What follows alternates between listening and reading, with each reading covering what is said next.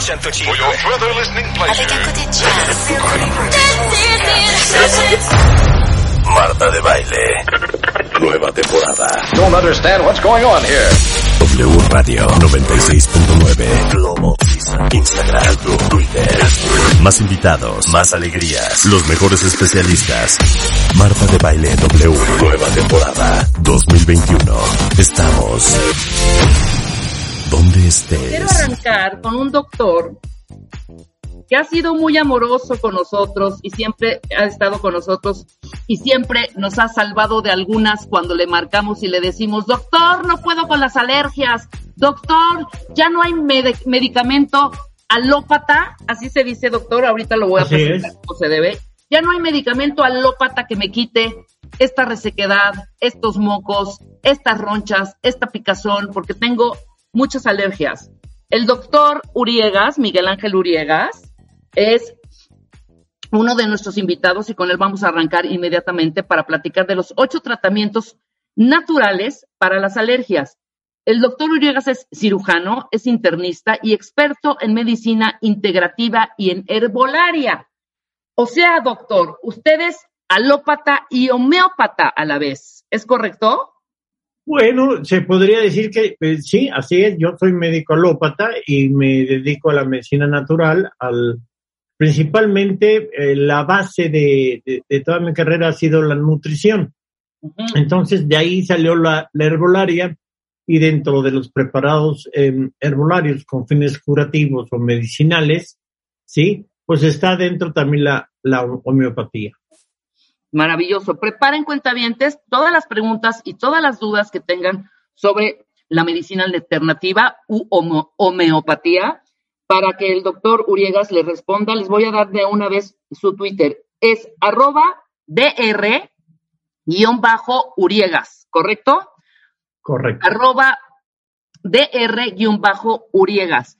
Pero antes de empezar de lleno con, con, con, las, con los tratamientos alternativos, doctor, ¿nos puede dar una explicación muy breve de qué es la homeopatía? La homeopatía, bueno, es una medicina ya, o sea, eh, digamos, son terapias que eh, se manejan a base de, ya sea de plantas naturales, de granos, sales, minerales, y que se van preparando y se, se forman o se eh, producen para el organismo que no tenga reacciones secundarias.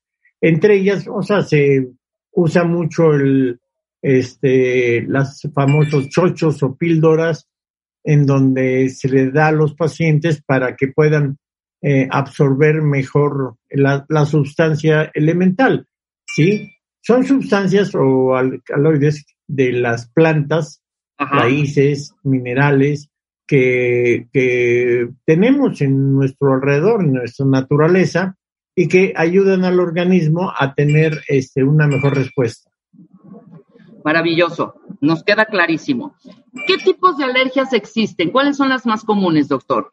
Mira, eh, de todas las eh, alergias eh, tenemos pues la famosa, uh, primero tener el concepto de lo que es la alergia, Rebeca. Eh, el organismo produce, este, cuando tenemos una reacción uh -huh. ¿sí? al algún foco de contacto o un conjunto de alteraciones que el organismo recibe, ¿sí? Y principalmente es el respiratorio. ¿sí? Puede ser también nerv nervioso en la piel, que es eruptivo, eh, y el organismo, el sistema inmunológico, produce anticuerpos que van a reaccionar sobre esos estímulos en el organismo. Y es donde se presenta la alergia, que puede ir de leve, moderada, hasta una alergia muy severa, que puede llegar a una anafilaxia, que se cierra el, tracto respiratorio y puede causar la muerte. Ok, esa es la, la, esa es el, la, la, fotografía en general Exacto. de lo que es una alergia. Pero existen distintas, doctor. Podemos ah, sí, platicar. Por supuesto, ¿no? Eh, tenemos eh, alergias, eh, principalmente las, eh, es alergia a los alimentos. Muchos de los este, pacientes, o sea, lo más común, oye, yo no era alérgico al camarón, yo era como camarones y se me presenta esta reacción, porque el organismo, el metabolismo de, de nuestro organismo va cambiando, se va estimulando y llega un momento en que ese estímulo llega a un umbral en que el sistema inmunológico lo desconoce y lo ataca. Es por eso que se presentan este tipo de alergias. Es alimentaria, eh, la otra es a, ciertos tipos de fármacos, sobre todo los alópatas. Los fármacos alópatas, este, hay el asma alergénico que es al, al polvo, rinitis, o sea, en fin. La otra es la que se está dando actualmente mucho y es debido por la crisis de la pandemia, es la dermatitis o la cuestión alergia nerviosa, de tipo nervioso.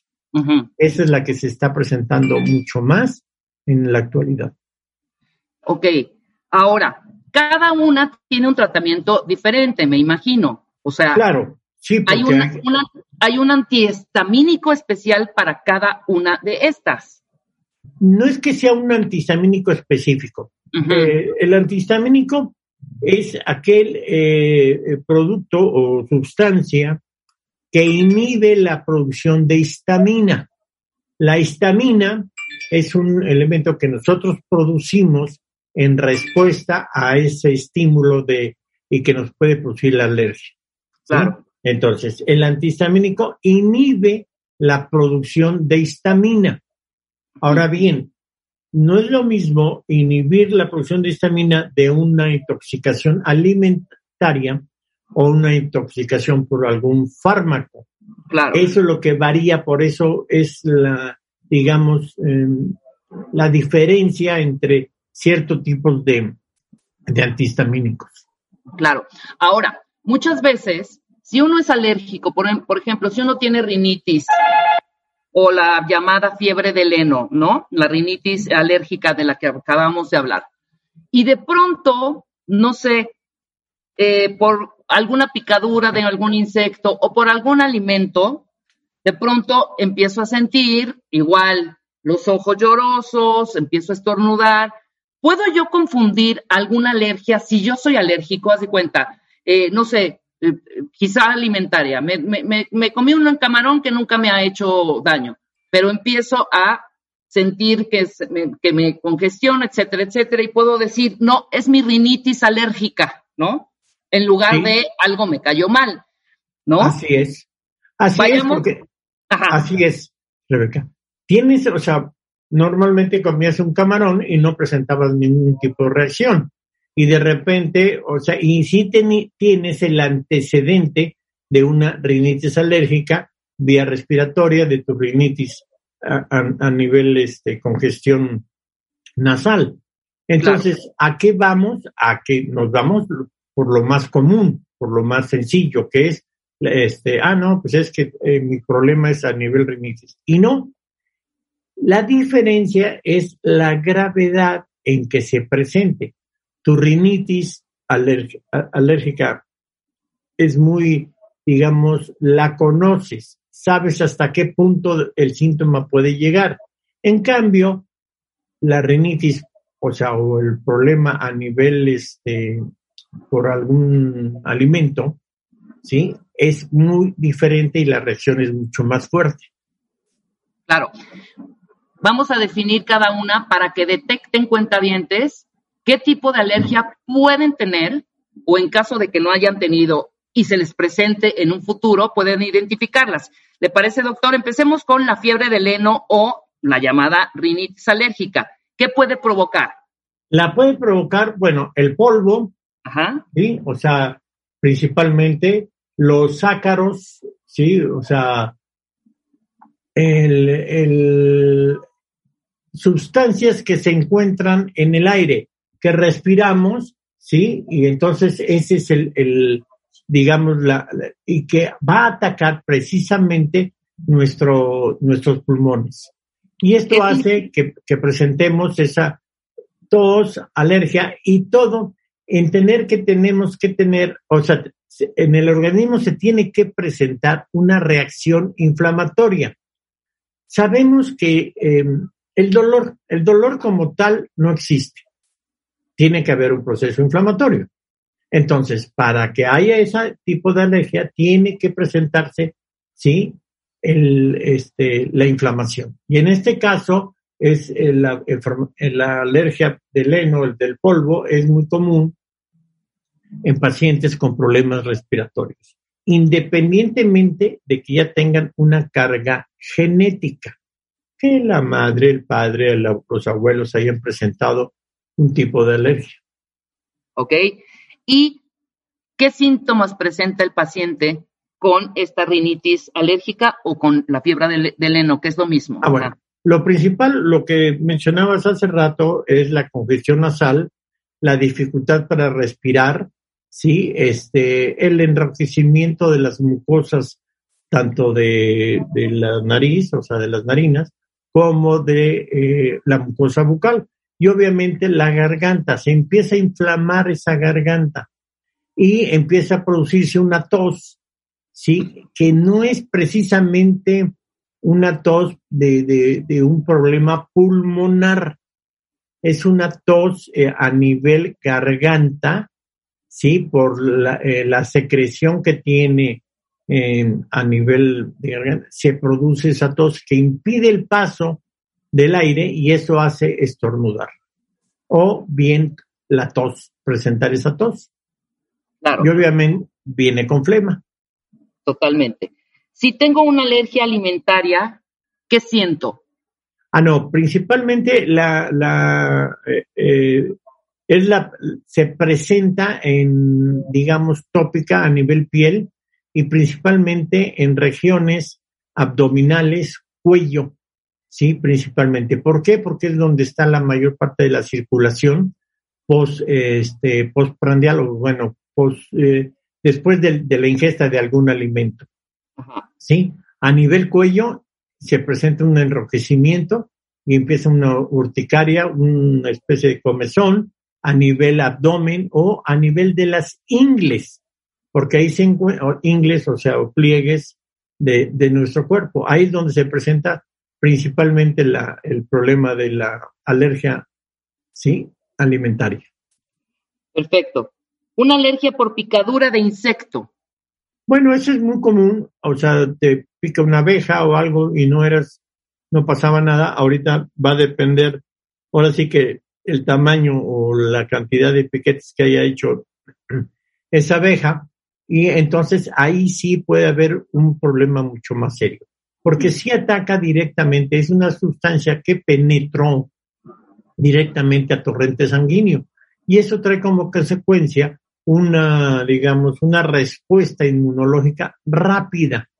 Y eso hace que el, el organismo empiece a tener dificultad para respirar y pueda y el proceso inflamatorio a nivel garganta que puede llevar a un proceso de anafilaxia, quiero decir, una alergia generalizada que impide bien la respiración y el paciente puede hasta fallecer. No, sí, gravísimo, gravísimo. O sea, es, llámese avispa, una araña, una víbora, en fin, son picaduras y es la reacción que hace el organismo. Exacto. Eh, una alergia por algún medicamento. Bueno, el, el, el más común eh, es el tipo de eh, este, el antibiótico y los analgésicos. Son los más comunes, o sea, tipo de alergias. El antibiótico, pues obviamente, este, es una reacción que tiene el organismo ante la sal de ese, de ese antibiótico. Porque los antibióticos, muchos, muchos, son, eh, este, digamos, trabajan extracelular o intracelular. Principalmente los que están intracelular, que trabajan dentro de la célula para matar bacterias o eliminar bacterias, son los que principalmente causan ese problema alergénico. ¿sí? Y los analgésicos, ¿qué pasa con estos? Como, como es de uso, eh, digamos, general y oye, pues traigo esto y me tomo un, un, este, un analgésico para esto, dolor de cabeza, dolor de, del codo, en fin, se va el organismo acostumbrando y luego puede presentar por ese mismo, eh, digamos, abuso del analgésico, esa reacción este, alergénica. Ok, la dermatitis atópica, doctor. La dermatitis atópica, bueno, eh, se le llama atópica, yo le llamo este SDS, quiere decir solo Dios sabe.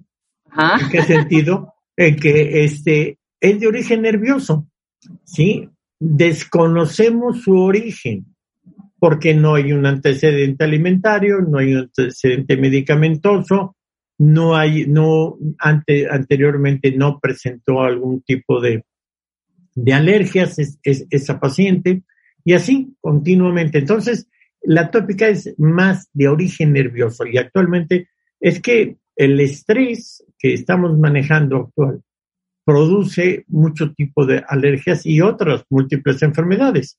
Si a los cuentavientes eh, se meten a una página seria, ya, ya sea en Oxford o en Harvard, y ponen estrés y ven las enfermedades que producen, se van de espaldas, se van de espaldas porque, digo, en una mujer eh, el estrés puede causar hasta esterilidad, con esto digo todo. Entonces, esta dermatitis atópica es una respuesta de origen nervioso. ¿sí?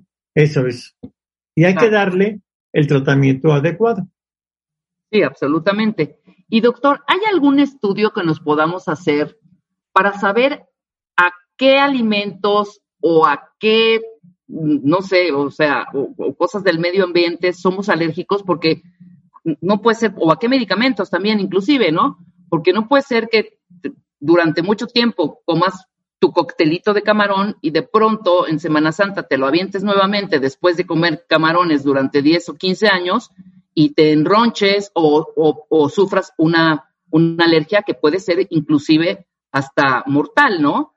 O sea, ¿hay algún estudio que podamos hacer para que digan, oye, a estas sustancias eres alérgico, evita tales alimentos o evita tales lugares, ¿no?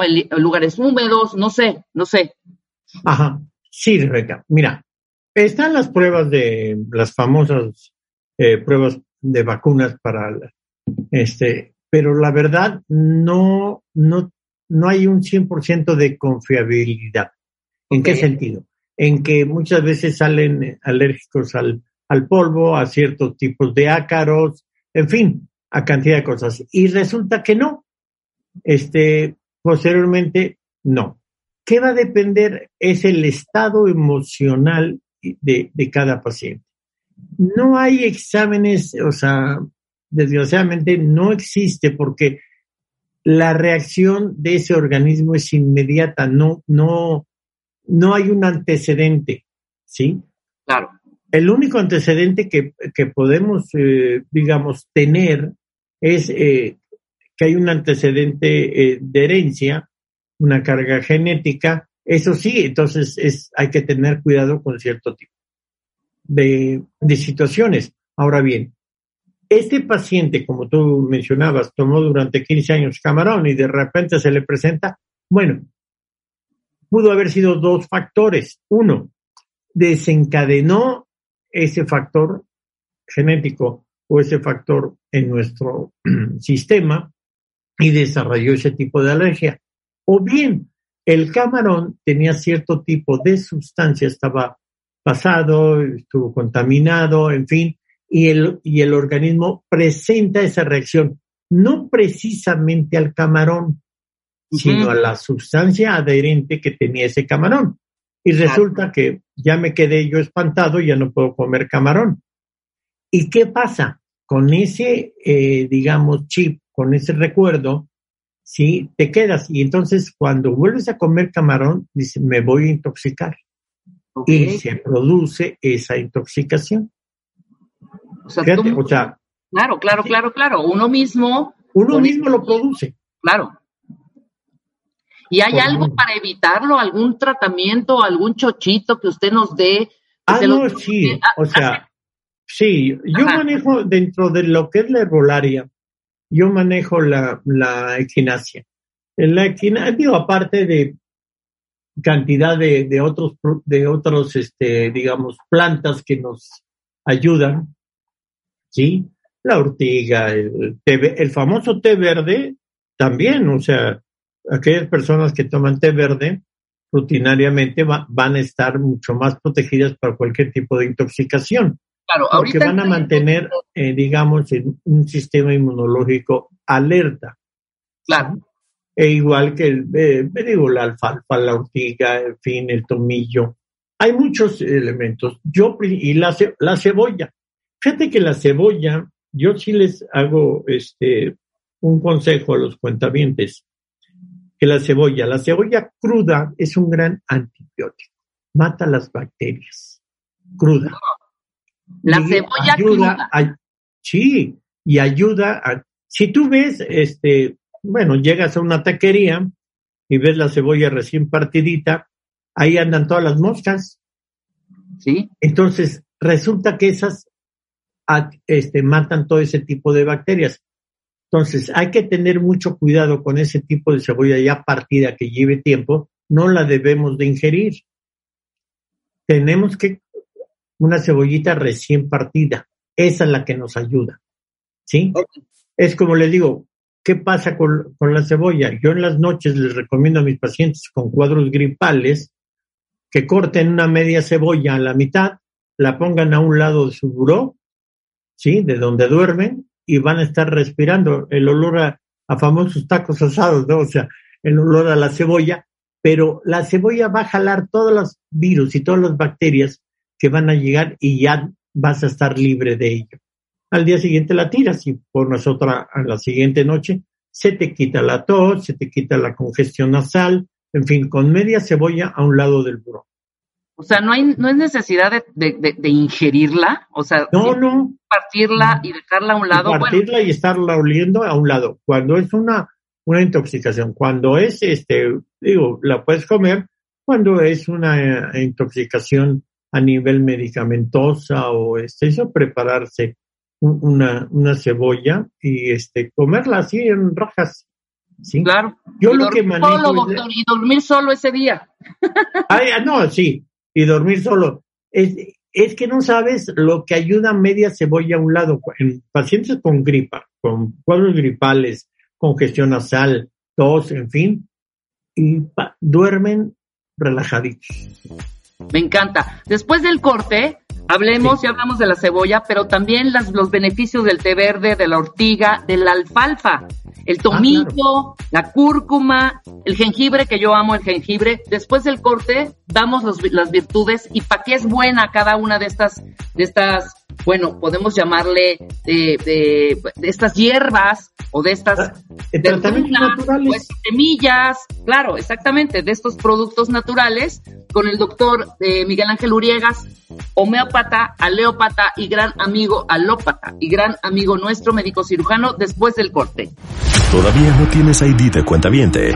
Consíguelo en martadebaile.com. martadebaile.com. Y sé parte de nuestra comunidad de cuentavientes. 10 de la mañana con 32 minutos estamos de vuelta platicando con el doctor Miguel Ángel Uriegas, cirujano internista y experto en medicina integrativa y herbolaria. Es que ya me están regañando, doctor. El doctor es herbolario, no confundas, no, ya explicó el doctor, por eso es medicina integrativa, que integras la homeopatía y la herbolaria, ¿es correcto? Así es. Ahí está, para que, Cheli, para que Cheli no me ande regañando. No, no, no, no estoy confundida, nadie estamos confundidos, Cheli. Ya lo explicó el doctor al principio del programa, qué significa la medicina integrativa, qué es la homeopatía, etcétera, etcétera. Pero nos quedamos con algo interesantísimo, doctor. Todos estos eh, productos naturales que pueden ayudarnos a controlar las alergias. Hablamos ya de la cebolla para la gripa y algunas alergias, pero hay infinidad, ¿no? A ver, arrancamos con el té verde. ¿Qué propiedades? El té verde. bueno, este, eh, ¿qué va a ser sus propiedades? Inhibe, o sea, inhibe la, precisamente lo que te comentaba al principio, inhibe la liberación de la histamina. La histamina es una sustancia química que el organismo produce eh, en reacción a un cuerpo extraño, ¿sí? Entonces, este, eso es lo que hace el té verde. Reduce la producción de histamina o inhibe, más bien reduce, no, no, no la inhibe completamente, no podemos inhibir completamente la, la histamina. Baja mucho la producción de histamina y eso hace que el organismo no tenga una reacción tan fuerte ante los estímulos, ya sea de nutrientes, ya sea de polvo, ya sea de, en fin, de múltiples este, factores que pueden eh, desencadenar una reacción alérgica. Eso es lo, principalmente lo que hace el té verde. Ok, y va directo sobre los microbios intestinales, ¿es correcto? También ayuda a la cuestión digestiva. Maravilloso. ¿Qué es la ortiga y para qué sirve?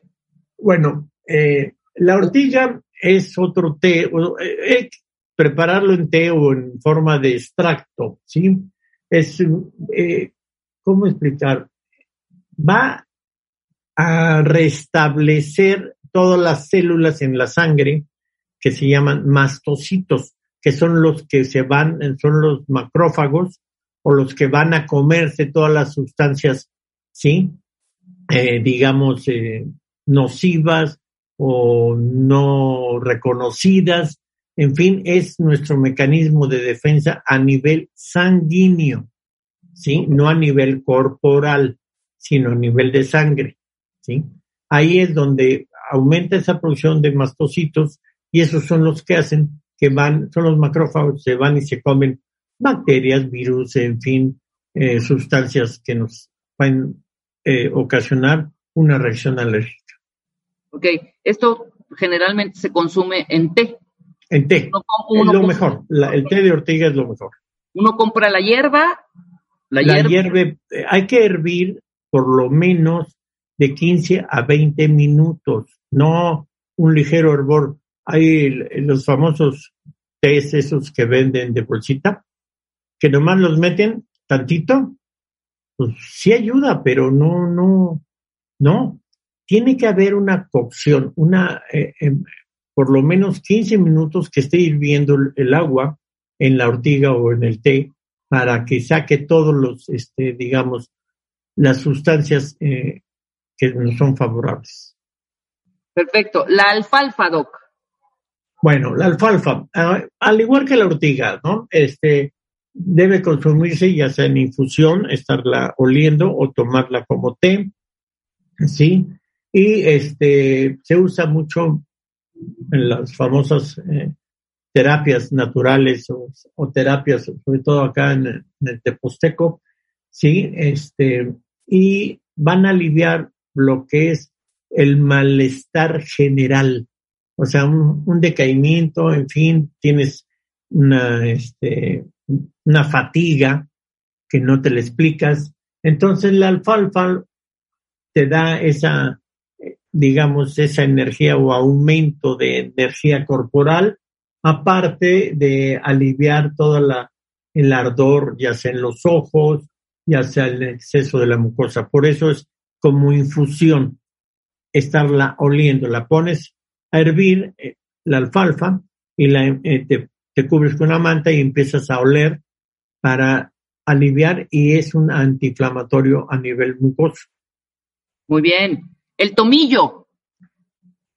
El famoso tomillo, bueno, tiene lo que conocemos como vitamina C, uno de sus principales activos, que es este eh, un antigripal que conocemos como, en fin, que la vitamina C nos ayuda mucho para en épocas de problemas respiratorios. Y segundo, tiene las isoflavonas. ¿Qué son? Estos eh, isoflavonas o flavonoides van a mejorar la cuestión circulatoria. ¿sí? Y ayudan a que a la hora de mejorar esa este, cuestión circulatoria, ¿sí? Hay mayor oxigenación, mayor entrada de energía a nuestro organismo. Y obviamente al mejorar el torrente sanguíneo, la capacidad de sangre, mejora también la, digamos, la liberación de estas células que platicaba yo, de estas células, los mastocitos, que son los macrófagos que van a estar se, comiendo todos los excesos que haya en, en, en mi sangre. Es muy bueno para el tomillo, es para bueno para la faringitis, para las bronquitis, para la para todo esta para toda esta parte respiratoria. Respiratoria. Maravilloso. La cúrcuma. La cúrcuma tiene un auge eh, del, digamos, de hará dos años a la fecha. Sí, si recordarán, la cúrcuma es un, digamos, es una raíz eh, que se usó mucho para darle ese color amarillento al arroz, a la, a la famosa paella, eh, era uno de los principales, digamos, condimentos que se usaban en la época colonial, esa famosa cúrcuma. Y su principal acción es un gran antiinflamatorio, la cúrcuma, pero un antiinflamatorio bastante eficaz, porque yo lo he usado para pacientes con procesos artríticos y la respuesta ha sido muy buena. Obviamente, como mencionábamos antes, Rebeca, eh, cualquier situación alergénica produce una inflamación. Entonces, si tú reduces esa inflamación, reduces tu estado alergénico. Entonces, la cúrcuma lo que ayuda es desinhibe, o sea, desinflama y mejora la, la, cuestión de la alergia. Claro. El jengibre, es un gran antiinflamatorio. Maravilloso. El jengibre que me encanta y siempre lo tomo en té. Yo lo mezclo, doctor. Yo le pongo unas, eh, uno, un medio limón a mi vasito, a mi medio vaso de agua. Ya desde días antes ya tengo hervida el hervido el jengibre. No sé si es bueno tener el jengibre ya hervido, este, reposando ahí, porque yo lo tengo. Reposando, lo puedes poner en el refrigerador ahí frito y luego ya le das una calentadita si te gusta como té caliente o como agua de uso. Y sí es bueno agregarle la vitamina C porque eso va a, digamos, a activar más su, su acción antialergénica, ¿sí? Del, del jengibre, ¿sí? Y ayuda mucho también para los procesos bronquiales. Claro. Eh, la equinacia, doctor. La equinacia es también una, bueno, es una, una planta, que se ha estado manejando y actualmente ahorita con lo de del COVID, este, es un gran, digamos, modulador del sistema inmunológico. ¿Qué quiere decir? Va a equilibrar mi sistema inmunológico para producir mejores anticuerpos, estar prevenidos ante cualquier ataque viral, cualquier este, proceso alergénico, sí, y nos ayuda mucho para estabilizar aparte de ser antiinflamatorio, antiviral y modulador del sistema inmunológico, la equinacia, pues, este, libera, o sea, eh, estimula el sistema inmunológico a, a producir en forma más óptima las defensas de nuestro propio organismo. Eso es lo que hace. He tenido pacientes, Rebeca, o sea, desde que inició el COVID, este, y que les he estado dando el tratamiento de la equinacia y afortunadamente este, eh, todos ellos, y lo se puede constatar, no han este, presentado ningún síntoma de, de, de COVID. Muy bien. Te voy a leer algunas, algunos tweets de los contamientos que nos están compartiendo sus padecimientos. Ani nos dice que obviamente, Ani, tienes que ir a ver al doctor Uriegas. Dice, soy alérgica a la manzana, al durazno, a la jícama, a la zanahoria, a la almendra, a la ciruela, al capulín, a la pera. ¿Qué tienen estos alimentos en común? Siento picor en la lengua, en la garganta, se me empiezan a, inflamar por dentro y no me logran decir a qué soy alérgica específicamente. Mira, este, le aconsejamos, sí, definitivamente tenemos que platicar y ver el antecedente de, de, esta cuenta para saber exactamente porque no hay una relación directa, digo, son naturales, son, son frutas, unos son cítricos, otros no, en fin, algo está sucediendo en ella, o sea, en su organismo, que está presentando a los nutrientes y cierto tipo de nutrientes ese tipo de reacción. El ejemplo que le digo para que ella capte la idea, hay pacientes que se toman una taza de café, ¿sí? Y no duermen. Hay personas como yo que me tomo seis, ocho tazas de café al día y pongo mi cabeza en la almohada y me duermo. Y hay personas que se toman una o dos tazas de té y no les pasa nada. Y, el y en el café sí. La teína y la cafeína es lo mismo.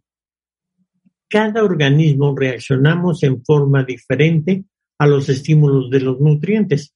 Entonces sí hay que valorarla porque no hay una relación, por todo lo que menciona ella, no, no hay una relación directa.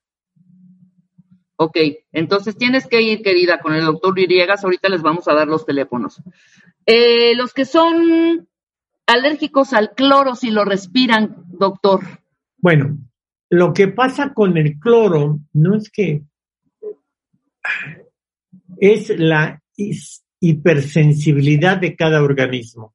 El cloro, pues sí, es un, eh, y sobre todo cuando es inhalado, sí, causa una extravasación, una expansión de, tus áreas y de este, tu cuestión circulatoria. Y eso hace que entren, a la hora de expander, entren mayor, digamos, este, estímulos, ya sea por de origen respiratorio, bacterias, virus, polvo, ácaros, en fin, y pueden producir ese tipo de, alergia, ¿sí? O sea, una especie de reacción inflamatoria por lo mismo.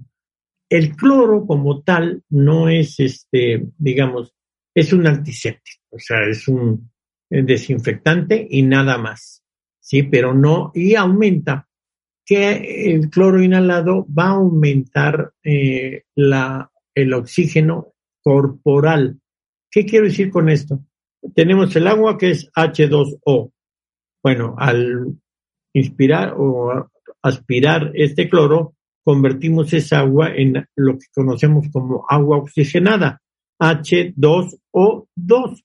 Aumenta el oxígeno, pero el efecto es más bien expansor dentro de lo que son las mucosas nasales o bronquiales y eso tiene un mayor ingreso de, oxígeno. Al haber ese mayor ingreso, también hay mayor ingreso o susceptibilidad de que el paciente este, inhale pues alguna bacteria, virus, polvo, en fin, algo y que le esté, y le cause ese tipo de alergia. Sea, no es el cloro entonces, el cloro es no, que no, no creo que no. circulatoria. El cloro, el cloro lo que daña es la piel. Claro, claro. Claro, entonces él, obviamente, al estar más sensible, con más oxigenación, expandido los pulmones, expandida la circulación, pues puede respirar algún, no sé, algunos polvos que traigan ácaros o que traigan algunas cosas más que le esté provocando ese malestar, ¿no? Así es, así es. Que no use cloro, que no use cloro, hombre. por un lado.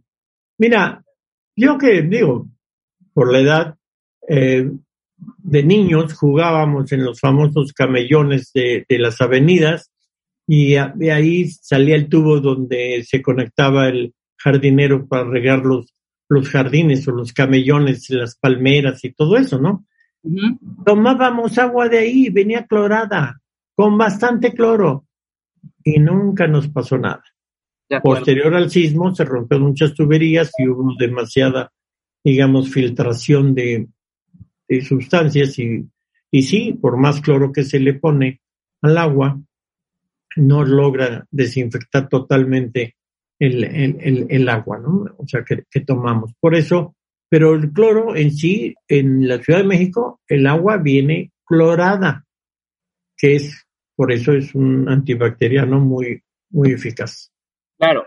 A ver, aquí hay un caso para un caso para la hormiga, mi querido doctor. Dice, una noche limpié, dice Ares, nuestro cuentaviente. Una noche limpié el techo de mi alacena y había polvo seco de humedad y unas hierbas secas. Al día siguiente perdí el olfato. Me hice la prueba de COVID dos veces y salí negativo. Ya estoy vacunado. Aún no recupero la agudeza de mi olfato. Nunca lo perdí del todo, pero sigue muy débil. ¿Puede ser alguna alergia? Ah, bueno, sí el estar este, inhalando eh, y sobre todo el polvo, quiere decir que trae un proceso, aunque no lo sienta, un proceso inflamatorio que no le deja obtener, eh, digamos, ese olfato en su máxima expresión.